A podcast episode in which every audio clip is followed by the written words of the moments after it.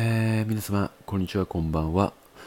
この番組では恋愛に関するご質問や思うことについて、一男の視点として発信していく番組となっております。えー、ということで、本日が第98回目のスタンド FM となるんですけども、えー、本日もですね、質問箱をいただきましたので、こちらの回答をしていきたいと思います。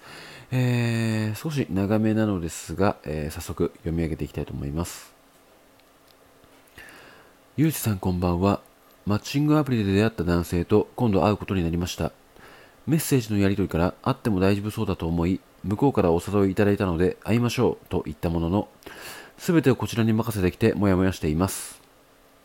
受け身な方なのかなと思い、丸日と丸日はこちらは都合がいいですと聞くも、どちらも都合いいですとだけ。どこに行きますと聞くも、どこでもいいとだけ。〇〇線沿いなので〇〇駅なら行きやすいですが、かっこ相手さんはどうでしょうか？と聞くも、丸駅済みなのでどこでも行けますとだけ。食事は〇〇なの、〇〇が好きなのですが、〇〇か〇〇はどうでしょうか？と聞くも、どっちも好きですとだけ。予定を決めることに苦はないのですが、どうしても相手方から誘ってきたのなら、日時が時間か場所のどれかを決めてほしいと思ってしまいます。直感的にこの方とは会わないと判断したので、会うのはやめようと思うのですが、行き急ぎすぎでしょうかまた、受け身な方にはどうやって会うプランの提示をすることがいいでしょうかすべてをこちらで決めていいものでしょうか、えー、というようなご質問をいただきました。はい。まあ、まず、えー、こちらを一通り読んでみて、まあ、思った率直な意見としましては、まあ、この相手方の男性に対して、うん、おめえの衣装はどこにあるんだよって、えー、思っちゃいました。ぶっちゃけ。はい。え、なんかこれ見るに、まあ、全て、まあ、一問一答みたいな感じになってますよね。うん、まあなんかその、まあ、確かにあの、まあ、丸食事は〇〇と〇〇が好きなのですが〇〇と〇〇はどうでしょうかって聞いた時にあのどっちも好きですっていう一言じゃなくてまあ自分もどっちも好きなんですけどもどちらかというとあの〇〇の方が好みなのでどうでしょうか？みたいな。あの一言でいいから聞くっていうことをしろよってちょっと思いますよね。なんか全部ほんとこれあの読み上げた感じ全て投げやりなんですよね。あの本当キャッチボール投げて投げさ投げ返さずにあの捨ててるようなもの。もうキャッチボールになりませんよね本当に。で、まあ、そもそもあのこの男性からそもそも会いたいってまずあの提案してきているということなので、まあ、なおさらこのなんていうのこの一問一答みたいなことにもやってしまうのは、まあ、非常にわかるなと思っていて、うんまあ、ただあの、まあ、なんかこのような男性をあの思考を深掘りしようとしてもちょっとわあの、なんていうのかな、罰ゲームでもない限り、あの、例えばこうやってマッチングアプリで出会って、自分から会いましょうって言った時に、あの、なんていうのかな、まあ、女性の方から、あの、提案してくれるっていう、ものすごいラッキーボールを投げて、えー、いただけてる状況の中、こんな、あなんていうのかな、あの、投げてもらったことに対して、何々です、何々です、みたいな。感じで返すっていうことが、まあ、できないというかあのやれって言われてもできないぐらいの失態だと思っているので、まあ、正直この男性の思考が読めないというか分かりづらいっていうのが本音なんですけども、まあ、どちらかというとなんか雑っていうよりも、まあ、多責にも近いし、まあ、なんかそのなんていうのかな、まあ、慣れてないっていうのもあるかもしれないんですけども、まあ、なんか何事もなんかその相手にから投げられたものに対して返せば全て収まるっていうふうに、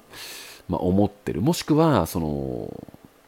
なんていうのかな。自分にちょっと地雷要素があるっていうのを認識してるからこそ相手から投げたことに対して余計なことは言わないようにしようと思ってなるべく相手に好感を得ていただこうと思うがあまりにその余計なことを言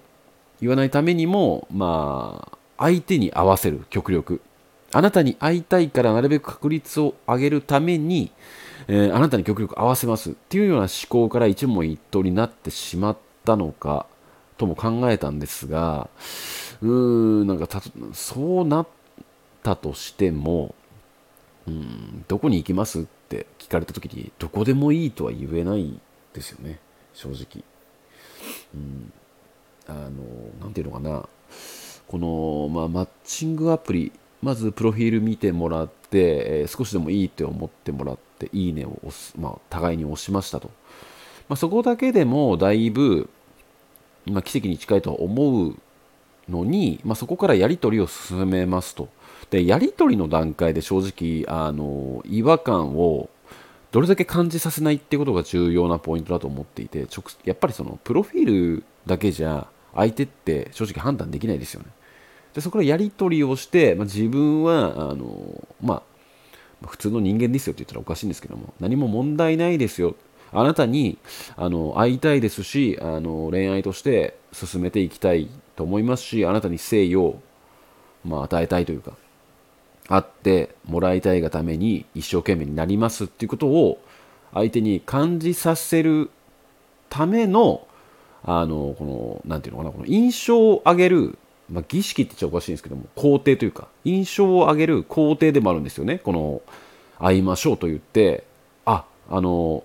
よければぜひってなった時にその日時とか、まあ、お店の予約とか、まあ、場所とかの指定とか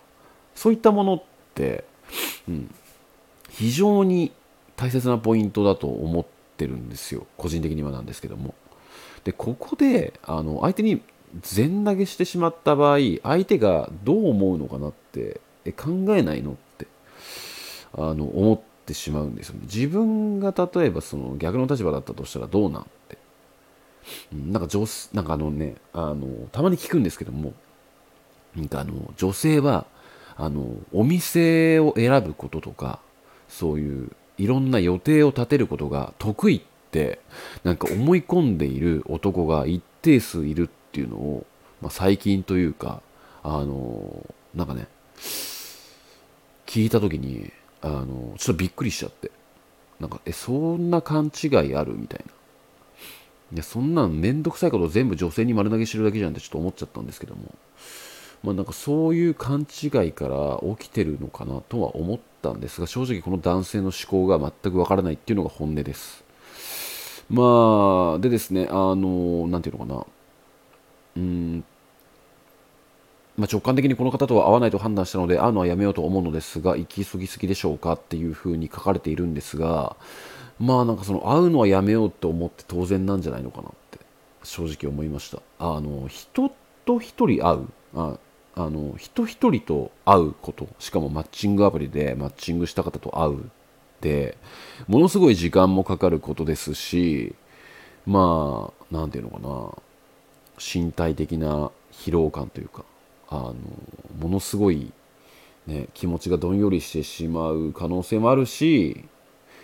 あの気持ちがポジティブになる可能性もあるっていうどちらかというとリスクがものすごい高いものだとは思ってるんですよね。まあ、女性ならなおさら、まあそのまあ、メイクとか服選びとかいろいろありますしあの男にはない、まあ、その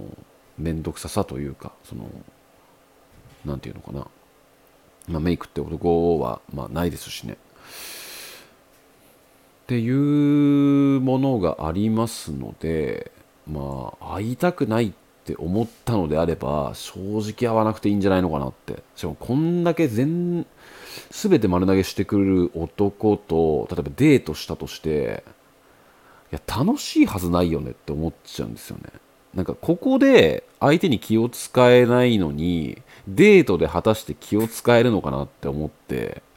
ここで気を使えたとしたらもう謎すぎるなと思ってより。より相手の思考が分からなくなる。わけ分かんなくなるなと思っているのであの無駄な時間は使わなくていいんじゃないのかなっていうのが率直な感想ですね。でまああと最後にあるえー、受け身の方にはどうやって会うプランの提示をすることがいいでしょうかっていうふうに書いてあるんですが、